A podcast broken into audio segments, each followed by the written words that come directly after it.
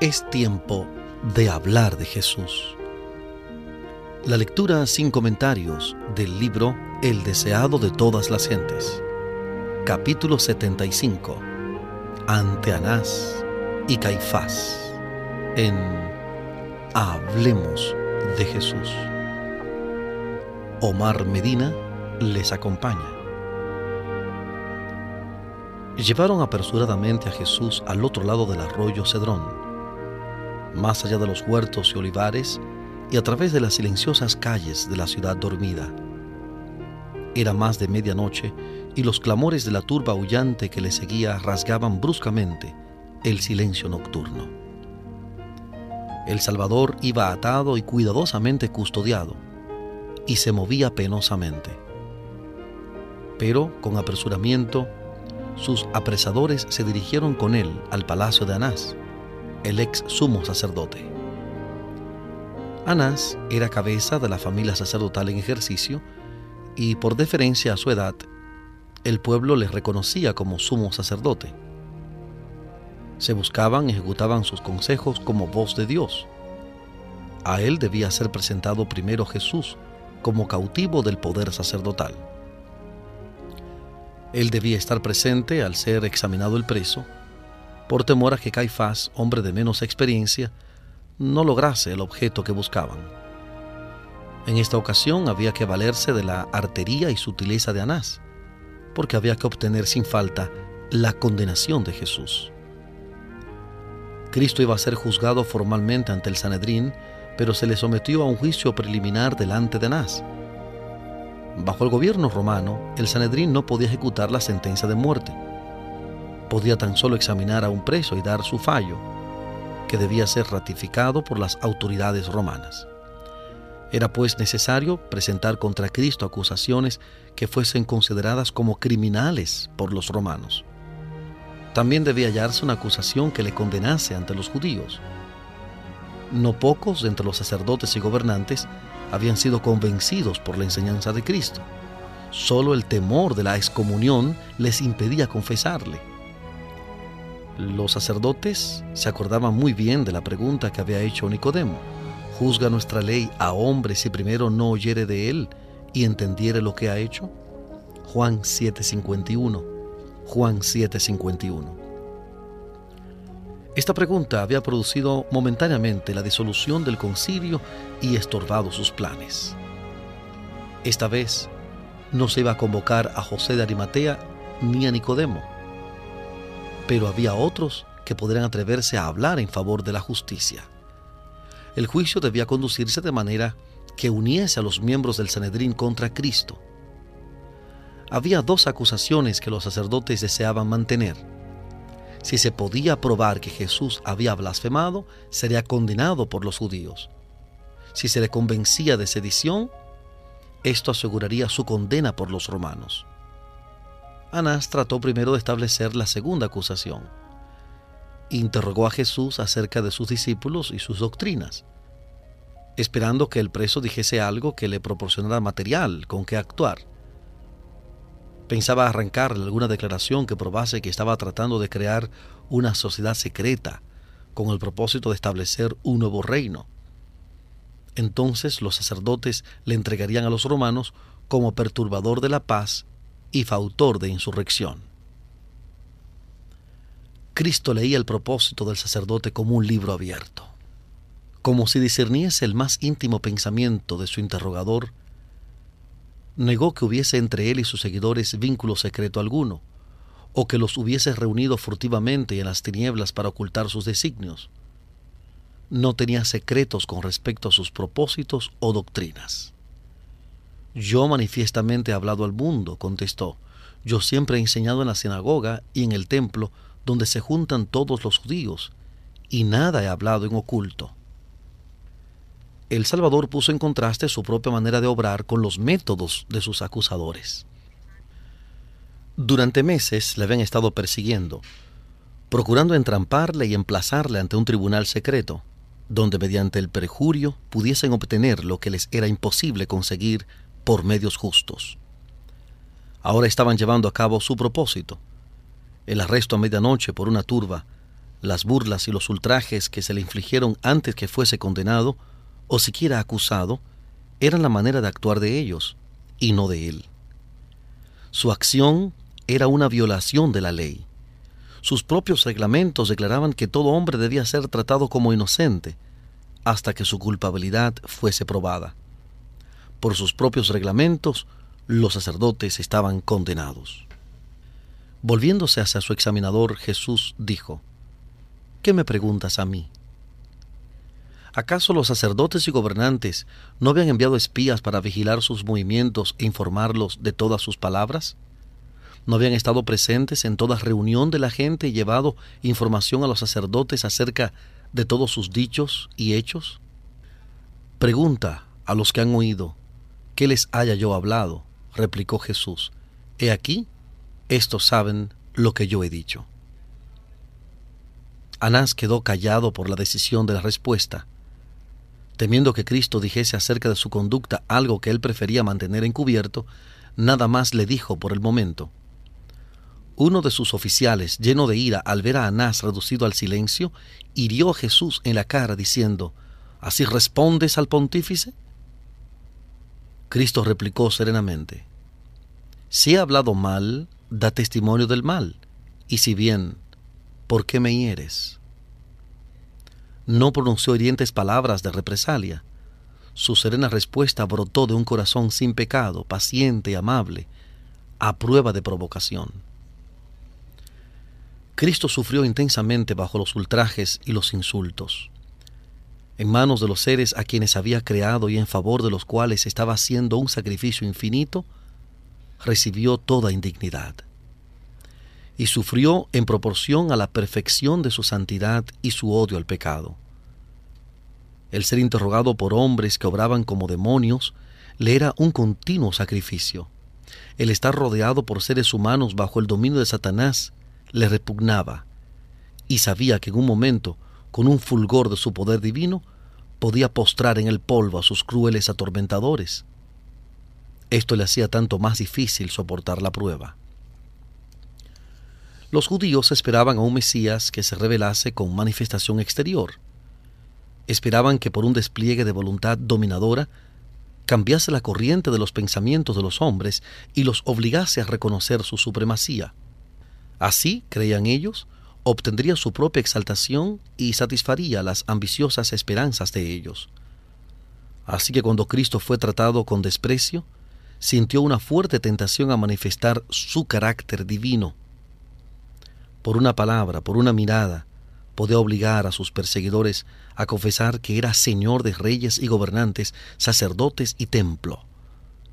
Pero le incumbía la tarea difícil de mantenerse en la posición que había elegido como uno con la humanidad.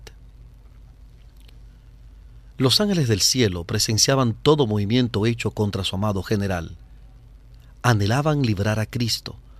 Bajo las órdenes de Dios, los ángeles son todopoderosos. En una ocasión, en obediencia a la orden de Cristo, mataron en una noche a 185 mil hombres del ejército asirio. Cuán fácilmente los ángeles que contemplaban la ignominiosa escena del juicio de Cristo podrían haber testificado su indignación, consumiendo los adversarios de Dios, pero no se les ordenó que lo hicieran. El que podría haber condenado a sus enemigos a muerte, soportó su crueldad su amor por su Padre y el compromiso que contrajera desde la creación del mundo de venir a llevar el pecado, le indujeron a soportar sin quejarse el trato grosero de aquellos a quienes había venido a salvar. Era parte de su misión soportar en su humanidad todas las burlas y los ultrajes que los hombres pudiesen acumular sobre él.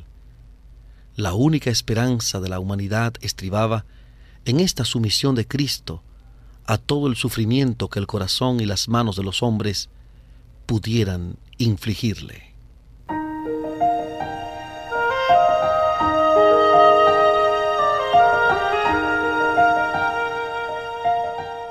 Estamos presentando la lectura sin comentarios del capítulo 75 del libro El deseado de todas las gentes.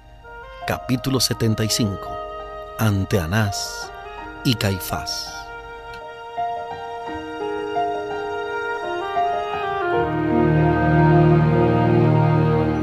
Nada había dicho Cristo que pudiese dar ventaja a sus acusadores, y sin embargo estaba atado para indicar que estaba condenado.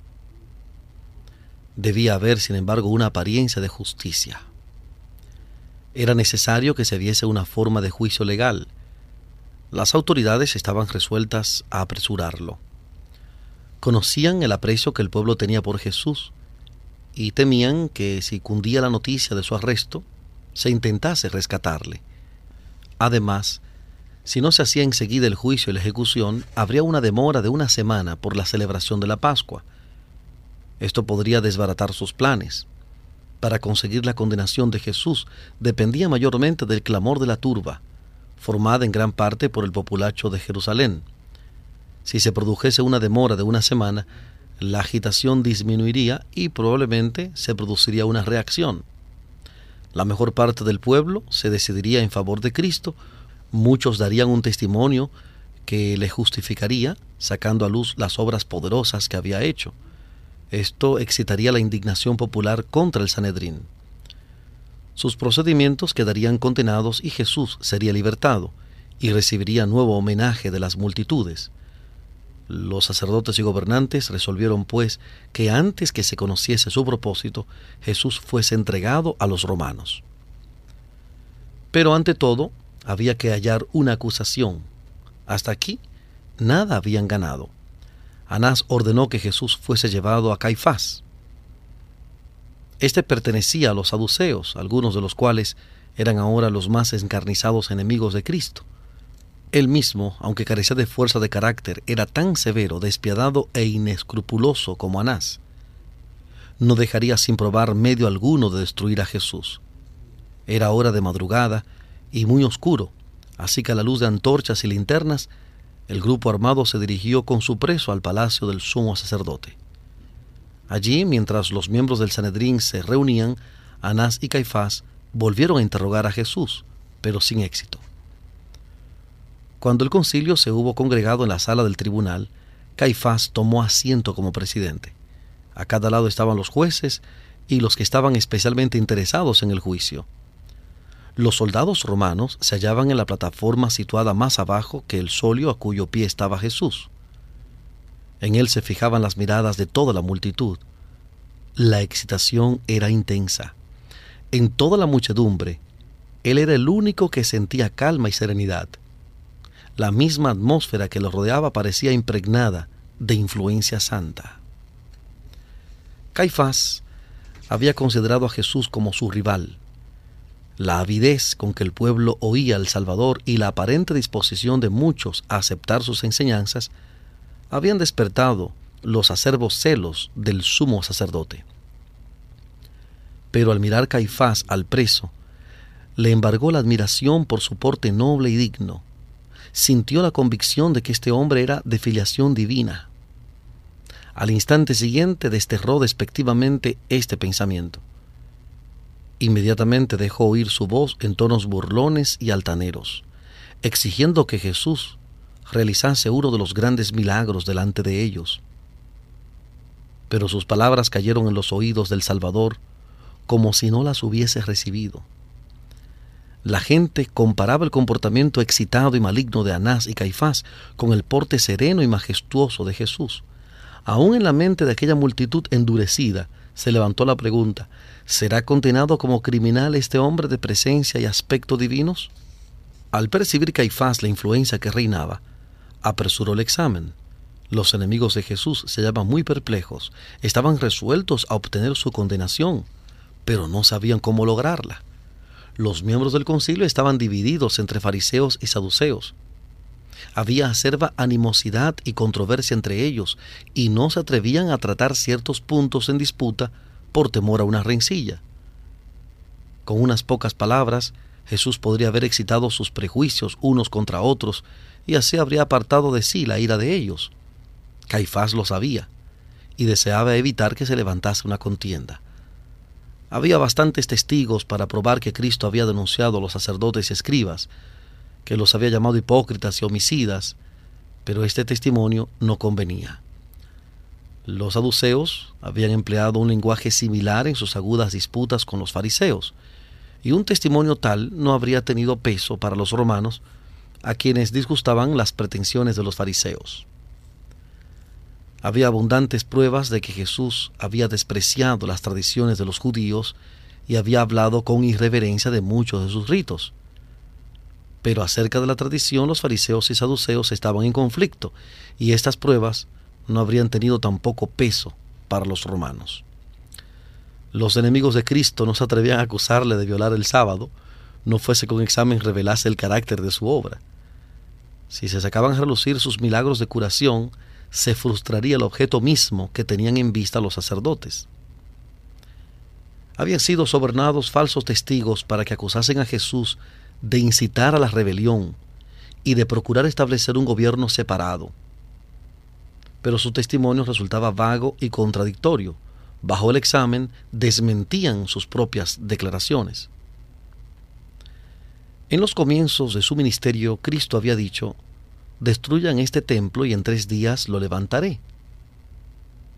En el lenguaje figurado de la profecía había predicho así su propia muerte y resurrección, mas él hablaba del templo de su cuerpo.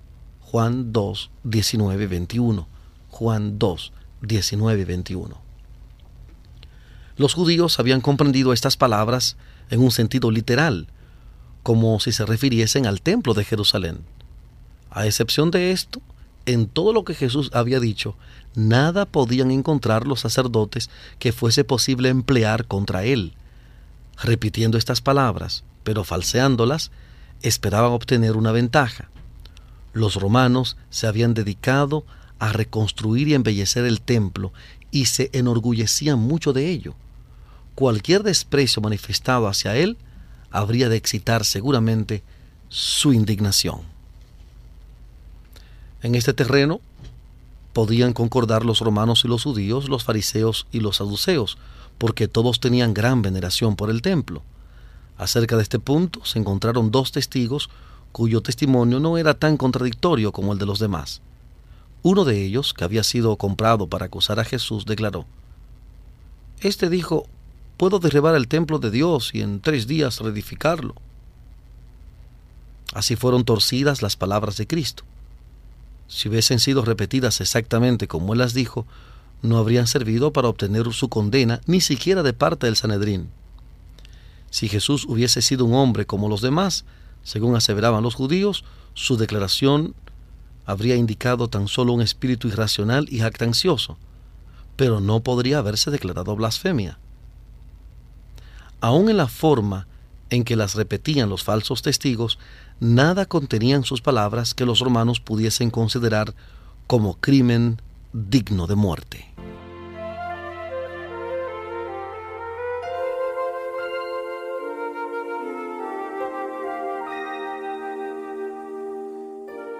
Estamos presentando la lectura sin comentarios del capítulo 75 del libro El deseado de todas las gentes.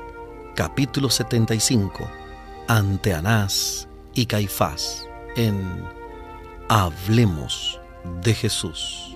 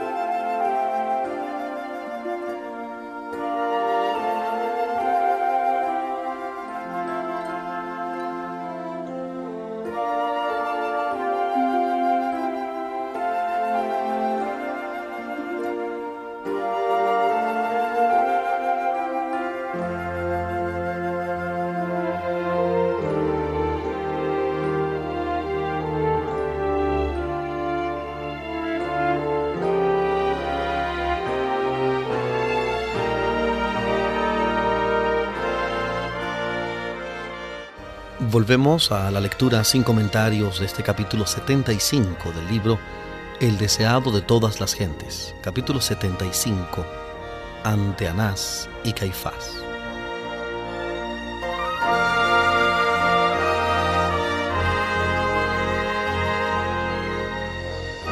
Pacientemente Jesús escuchaba los testimonios contradictorios.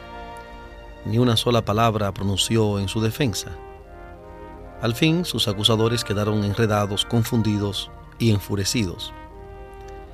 El proceso no adelantaba, parecía que las maquinaciones iban a fracasar. Caifás se desesperaba. Quedaba un último recurso. Había que obligar a Cristo a condenarse a sí mismo. El sumo sacerdote se levantó del sitial del juez, con el rostro descompuesto por la pasión e indicando claramente por su voz y su porte que si estuviese en su poder, heriría al preso que estaba delante de él. ¿No respondes nada? exclamó. ¿Qué testifican estos contra ti? Jesús guardó silencio. Angustiado él y afligido, no abrió su boca. Como cordero fue llevado al matadero y como oveja delante de sus trasquiladores, enmudeció y no abrió su boca. Isaías 53:7. Isaías 53:7. Por fin Caifás, alzando la diestra hacia el cielo, se dirigió a Jesús con un juramento solemne. Te conjuro por el Dios viviente que nos digas si eres tú el Cristo, Hijo de Dios.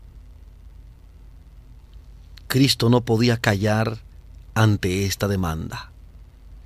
Había tiempo en que debía callar y tiempo en que debía hablar. No habló hasta que se le interrogó directamente. Sabía que el contestar ahora aseguraría su muerte pero la demanda provenía de la más alta autoridad reconocida en la nación y en el nombre del Altísimo. Cristo no podía menos que demostrar el debido respeto a la ley. Más que esto, su propia relación con el Padre había sido puesta en tela de juicio. Debía presentar claramente su carácter y su misión. Jesús había dicho a sus discípulos, Cualquiera pues que me confesare delante de los hombres, le confesaré yo también delante de mi Padre que está en los cielos.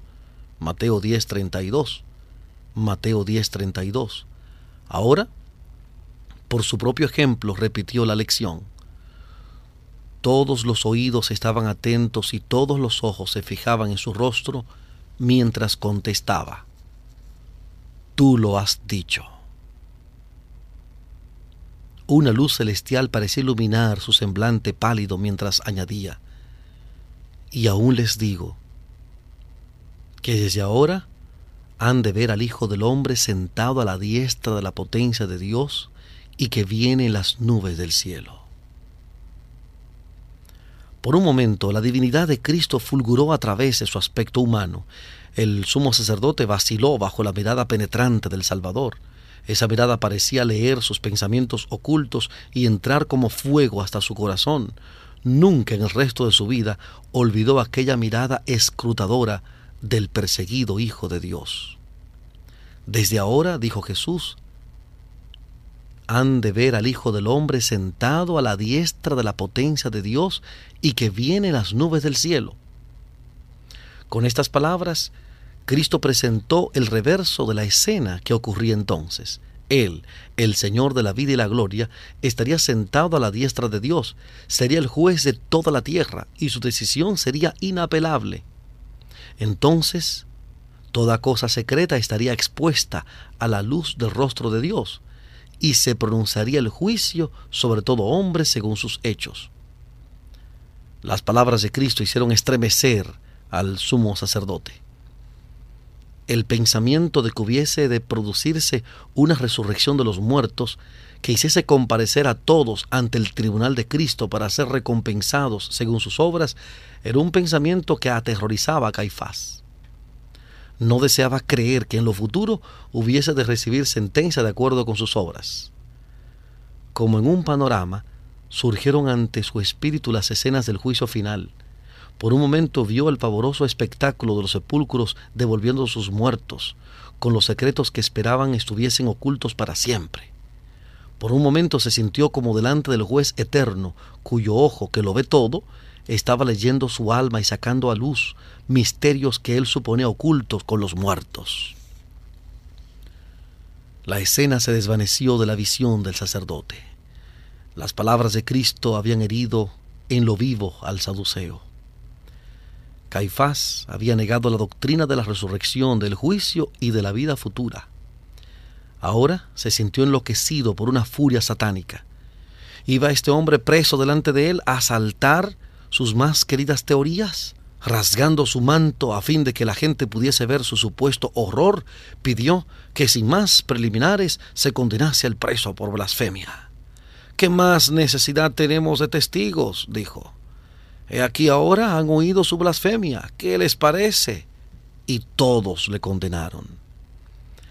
La convicción mezclada con la pasión había inducido a Caifás a obrar como había obrado.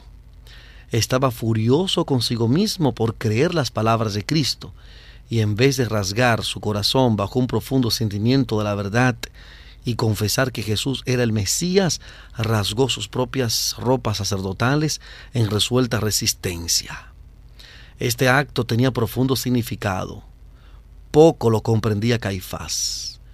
En este acto, realizado para influir en los jueces y obtener la condena de Cristo, el sumo sacerdote se había condenado a sí mismo. Por la ley de Dios quedaba descalificado para el sacerdocio había pronunciado sobre sí mismo la sentencia de muerte. El sumo sacerdote no debía rasgar sus vestiduras. La ley levítica lo prohibía bajo sentencia de muerte.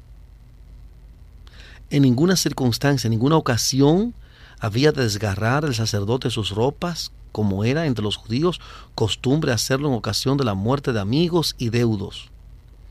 Los sacerdotes no debían observar esta costumbre Cristo había dado a Moisés órdenes expresas acerca de esto. Levítico capítulo 10, versículo 6. Levítico 10, 6. Todo lo que llevaba el sacerdote había de ser entero y sin defecto. Estas hermosas vestiduras oficiales representaban el carácter del gran prototipo, Jesucristo. Nada que no fuese perfecto en la vestidura y la actitud, en las palabras y el espíritu podía ser aceptable para Dios. Él es santo y su gloria y perfección deben ser representadas por el servicio terrenal. Nada que no fuese la perfección podía representar debidamente el carácter sagrado del servicio celestial. El hombre finito podía rasgar su propio corazón mostrando un espíritu contrito y humilde. Dios lo discernía. Pero ninguna desgarradura debía ser hecha en los mantos sacerdotales, porque esto mancillaría la representación de las cosas celestiales. El sumo sacerdote, que se atrevía a comparecer en santo oficio y participar en el ministerio del santuario con ropas rotas, era considerado como separado de Dios. Al rasgar sus vestiduras, se privaba de su carácter representativo y cesaba de ser acepto para Dios como sacerdote oficiante. Esta conducta de Caifás demostraba, pues, la pasión e imperfección humanas. Al rasgar sus vestiduras, Caifás anulaba la ley de Dios para seguir la tradición de los hombres. Una ley de origen humano estatuía que en caso de blasfemia un sacerdote podía desgarrar impunemente sus vestiduras por horror al pecado. Así la ley de Dios era anulada por las leyes de los hombres. Cada acción del sumo sacerdote era observada con interés por el pueblo. Y Caifás pensó ostentar así su piedad para impresionar. Pero en este acto, destinado a acusar a Cristo, estaba vilipendiando a aquel de quien Dios había dicho, mi nombre está sobre él. Éxodo 23, 21. Éxodo 23, 21. Él mismo estaba cometiendo blasfemia estando él mismo bajo la condenación de Dios, pronunció sentencia contra Cristo como blasfemo. Cuando Caifás rasgó sus vestiduras, su acto prefiguraba el lugar que la nación judía como nación iba a ocupar desde entonces para con Dios. El pueblo que había sido una vez favorecido por Dios se estaba separando de él y rápidamente estaba pasando a ser desconocido por Jehová cuando Cristo en la cruz exclamó, consumado es, Juan 19:30, Juan 19:30, y el velo del templo se rasgó de alto abajo, el vigilante santo declaró que el pueblo judío había rechazado a aquel que era el prototipo simbolizado por todas sus figuras, la substancia de todas sus sombras. Israel se había divorciado de Dios. Bien podía Caifás rasgar entonces sus vestiduras oficiales, que significaban que él aseveraba ser representante del gran sumo pontífice, porque ya no tendrían significado para él ni para el pueblo.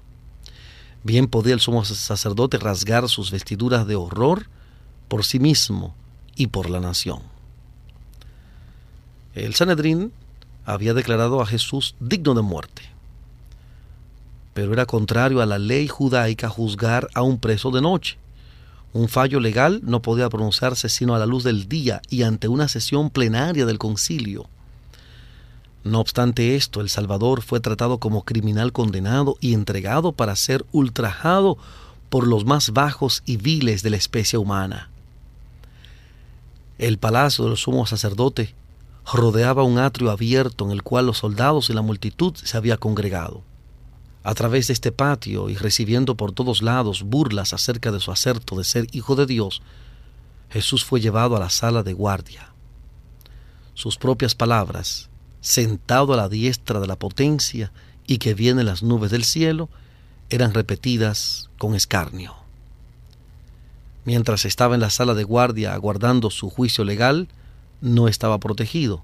El populacho ignorante había visto la crueldad con que había sido tratado ante el concilio y por tanto se tomó la libertad de manifestar todos los elementos satánicos de su naturaleza. La misma nobleza y el porte divino de Cristo lo enfurecían. Su mansedumbre, su inocencia y su majestuosa paciencia lo llenaban de un odio satánico. Pisoteaba la misericordia y la justicia Nunca fue tratado un criminal en forma tan inhumana como lo fue el Hijo de Dios. Pero una angustia más intensa desgarraba el corazón de Jesús. Ninguna mano enemiga podría haberle asestado el golpe que le infligió su dolor más profundo. Mientras estaba soportando las burlas de un examen delante de Caifás, Cristo había sido negado por uno de sus propios discípulos.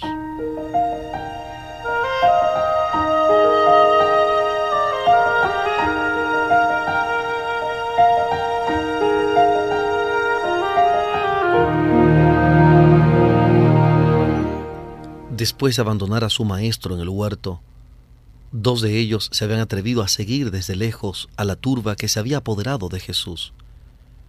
Estos discípulos eran Pedro y Juan. Los sacerdotes reconocieron a Juan como discípulo bien conocido de Jesús y le dejaron entrar en la sala esperando que al presenciar la humillación de su maestro, repudiaría la idea de que un ser tal fuese hijo de Dios. Juan habló en favor de Pedro y obtuvo permiso para que entrase también. En el atrio se había encendido un fuego porque era la hora más fría de la noche, precisamente antes del alba, un grupo se reunió en derredor del fuego y Pedro se situó presuntuosamente entre los que lo formaban. No quería ser reconocido como discípulo de Jesús y mezclándose negligentemente con la muchedumbre esperaba pasar por alguno de aquellos que habían traído a Jesús a la sala. Pero al resplandecer la luz sobre el rostro de Pedro, la mujer que cuidaba la puerta le echó una mirada escrutadora. Ella había notado que había entrado con Juan, observó el aspecto de abatimiento que había en su cara y pensó que sería un discípulo de Jesús. Era una de las criadas de la casa de Caifás y tenía curiosidad por saber si estaba en lo cierto. Dijo a Pedro, ¿no eres tú también de los discípulos de este hombre? Pedro se sorprendió y confundió. Al instante todos los ojos del grupo se fijaron en él. Él hizo como que no la comprendía, pero ella insistió y dijo a los que la rodeaban que este hombre estaba con Jesús. Pedro se vio obligado a contestar y dijo airadamente, Mujer, no le conozco. Esta era la primera negación e inmediatamente el gallo cantó. Oh Pedro, tan pronto te avergüenzas de tu maestro, tan pronto niegas a tu Señor. El discípulo Juan, al entrar en la sala del tribunal, no trató de ocultar el hecho de que era seguidor de Jesús. no se mezcló con la gente grosera que vilipendiaba a su maestro. No fue interrogado porque no asumió una falsa actitud y así no se hizo sospechoso. Buscó un rincón retraído donde quedarse inadvertido para la muchedumbre, pero tan cerca de Jesús como le fuese posible estar. Desde allí pudo ver y oír todo lo que sucedió durante el proceso de su Señor. Pedro no había querido que fuese conocido su verdadero carácter.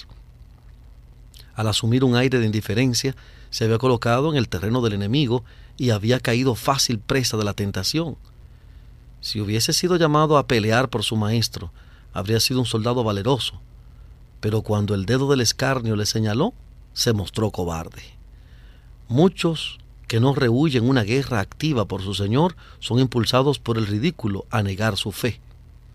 Asociándose con aquellos a quienes debieran evitar, se colocan en el camino de la tentación, invitan al enemigo a tentarlos y se ven inducidos a decir y hacer lo que nunca harían en otras circunstancias. El discípulo de Cristo, que en nuestra época disfraza su fe por temor a sufrir oprobio, niega a su Señor tan realmente como lo negó Pedro en la sala del tribunal. Pedro procuraba no mostrarse interesado en el juicio de su maestro, pero su corazón estaba desgarrado por el pesar al oír las crueles burlas y ver los ultrajes que sufría. Más aún, se sorprendía y airaba de que Jesús se humillase a sí mismo y a sus seguidores, sometiéndose a un trato tal. A fin de ocultar sus verdaderos sentimientos, trató de unirse a los perseguidores de Jesús en sus bromas inoportunas, pero su apariencia no era natural mentía por sus actos y mientras procuraba hablar despreocupadamente, no podía refrenar sus expresiones de indignación por los ultrajes infligidos a su maestro. La atención fue atraída a él por segunda vez y se le volvió a acusar de ser seguidor de Jesús. Declaró ahora con juramento, no conozco al hombre. Le fue dada toda oportunidad Transcurrió una hora y uno de los criados del sumo sacerdote, pariente cercano del hombre a quien Pedro había cortado una oreja, le preguntó, ¿No te vi yo en el huerto con él? Verdaderamente tú eres de ellos, porque eres Galileo, y tu habla es semejante. Al oír esto, Pedro se enfureció.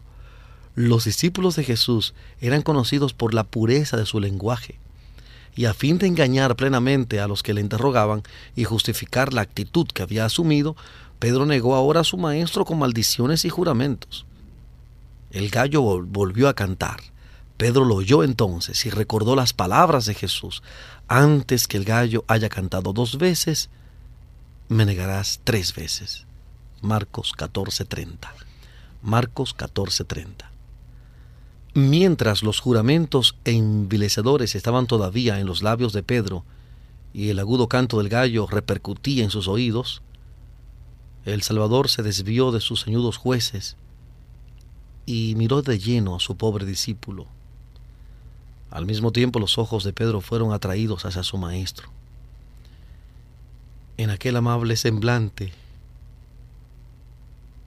leyó profunda compasión y pesar pero no había ira. Al ver ese rostro pálido y doliente, esos labios temblorosos, esa mirada de compasión y perdón, su corazón fue atravesado como por una flecha. Su conciencia se despertó. Los recuerdos acudieron a su memoria y Pedro rememoró la promesa que había hecho unas pocas horas antes de que iría con su Señor a la cárcel y a la muerte. Recordó su pesar cuando el Salvador le dijo en el aposento alto que negaría a su Señor tres veces esa misma noche. Pedro acababa de declarar que no conocía a Jesús. Pero ahora comprendía con amargo pesar cuán bien su Señor lo conocía a él, cuán exactamente había discernido su corazón, cuya falsedad desconocía él mismo. Una oleada de recuerdos le abrumó. La tierna misericordia del Señor, su bondad y longanimidad, su amabilidad y paciencia para con sus discípulos, tan llenos de errores, lo recordó todo También recordó la advertencia, Simón, Simón, he aquí Satanás te ha pedido para zarandearte como a trigo, mas yo he rogado por ti que tu fe no te falte. Lucas 22, 31 y 32. Lucas 22, 31 y 32. Reflexionó con horror en su propia ingratitud, su falsedad, su perjurio. Una vez más miró a su maestro y vio una mano sacrílega que le hería el rostro. No pudiendo soportar ya más la escena, salió corriendo de la sala con el corazón quebrantado. Siguió corriendo en la soledad y las tinieblas sin saber ni querer saber a dónde. Por fin se encontró en Getsemaní. Su espíritu evocó vívidamente la escena ocurrida algunas horas atrás el rostro dolorido de su Señor manchado con sudor de sangre y convulsionado por la angustia, surgió delante de él. Recordó con amargo remordimiento que Jesús había llorado y agonizado en oración solo, mientras que aquellos que debían haber estado unidos con él en esa hora penosa estaban durmiendo. Recordó su solemne encargo, velen y oren, para que no entren en tentación. Mateo 26, 41. Mateo 26, 41. Volvió a presenciar la escena de la sala del tribunal. Torturaba su sangrante corazón el saber que había añadido él la carga más pesada la humillación y el dolor del Salvador. En el mismo lugar donde Jesús había derramado su alma agonizante ante su Padre, cayó Pedro sobre su rostro y deseó morir por haber dormido cuando Jesús le había invitado a velar y orar, Pedro había preparado el terreno para su grave pecado. Todos los discípulos por dormir en esa hora crítica sufrieron una gran pérdida. Cristo conocía la prueba de fuego por la cual iban a pasar. Sabía cómo iba a obrar Satanás para paralizar sus sentidos a fin de que no estuviesen preparados para la prueba. Por lo tanto, los había amonestado si hubiesen pasado en vigilia y oración aquellas horas transcurridas en el huerto, Pedro no habría tenido que depender de su propia y débil fuerza. No habría negado a su Señor. Si los discípulos hubiesen velado con Cristo en su agonía, habrían estado preparados para contemplar sus sufrimientos en la cruz. Habrían comprendido en cierto grado la naturaleza de su angustia abrumadora. Habrían podido recordar sus palabras que predecían sus sufrimientos y su muerte y su resurrección. En medio de la loberguez de la hora más penosa, algunos rayos de luz habrían iluminado las tinieblas y sostenido su fe. Tan pronto como fue de día, el Sanedrín se volvió a reunir y Jesús fue traído de nuevo a la sala del concilio. Se había declarado hijo de Dios y habían torcido sus palabras de modo que constituyeran una acusación contra él pero no podían condenarle por esto, porque muchos de ellos no habían estado presentes en la sesión nocturna y no habían oído sus palabras, y sabían que el tribunal romano no hallaría en ellas cosa digna de muerte. Pero si todos podían oírle repetir con sus propios labios estas mismas palabras, podrían obtener su objeto. Su acerto de ser el Mesías podía ser torcido hasta hacerlo parecer como una tentativa de sedición política. ¿Eres tú el Cristo? dijeron, dínoslo. Pero Cristo permaneció callado. Continuaron acosándole con preguntas. Al fin, con acento de la más profunda tristeza, respondió, Si se lo digo, no creerán, y también, si les preguntare, no me responderán, ni me soltarán pero a fin de que quedasen sin excusa, añadió la solemne advertencia. Mas después de ahora el Hijo del Hombre se asentará a la diestra de la potencia de Dios. Luego tú eres el Hijo de Dios, preguntaron a una voz, y él les dijo, Ustedes dicen que soy. Exclamaron entonces, ¿qué más testimonio deseamos? Porque nosotros lo hemos oído de su boca. Y así, por la tercera condena de las autoridades judías, Jesús había de morir. Todo lo que era necesario ahora, pensaban, era que los romanos ratificasen esta condena y le entregasen en sus manos. Entonces se produjo la tercera escena de ultrajes y burlas, peores aún que las infligidas por el populacho ignorante. En la misma presencia de los sacerdotes y gobernantes, y con su sanción, sucedió esto. Todo sentimiento de simpatía o humanidad se habían apagado en su corazón. Si bien sus argumentos eran débiles y no lograban acallar la voz de Jesús, tenían otras armas, como las que toda época se ha usado para hacer callar los herejes, el sufrimiento, la violencia y la muerte. Cuando los jueces pronunciaron la condena de Jesús, una furia satánica se apoderó del pueblo. El rugido de las voces era como el de las fieras. La muchedumbre corrió hacia Jesús y gritando, es culpable, mátenle. De no haber sido por los soldados romanos, Jesús no habría vivido para ser clavado en la cruz del Calvario. Habría sido despedazado delante de sus jueces si no hubiese intervenido la autoridad romana y por la fuerza de las armas impedido la violencia de la turba. Los paganos airaron al ver el trato brutal infligido a una persona contra quien nada había sido probado.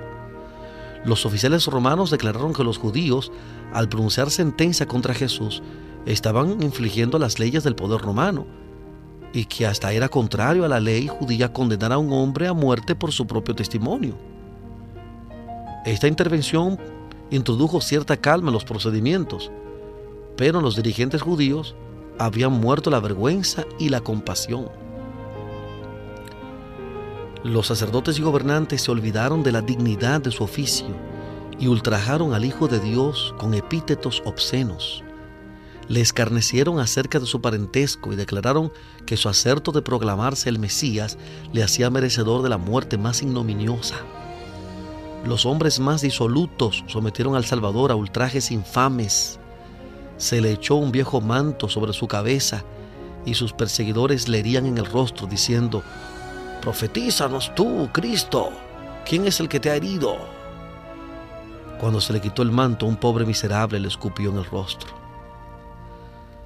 Los ángeles de Dios registraron fielmente toda mirada, palabra y acto insultantes de los cuales fue objeto su amado general.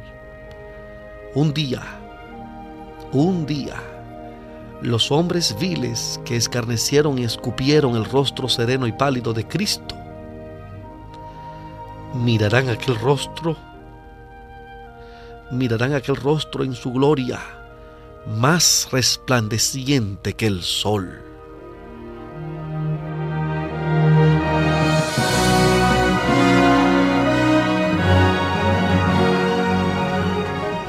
Hemos presentado la lectura sin comentarios del capítulo 75 del libro El deseado de todas las gentes, capítulo 75, ante Anás y Caifás. Este capítulo está basado en los cuatro evangelios, Mateo capítulo 26, Marcos capítulo 14, Lucas capítulo 22, Juan capítulo 18. Mateo 26, Marcos 14, Lucas 22, Juan 18. Hablemos de Jesús. Omar Medina les agradece la fina gentileza de la atención dispensada. Que Dios les bendiga.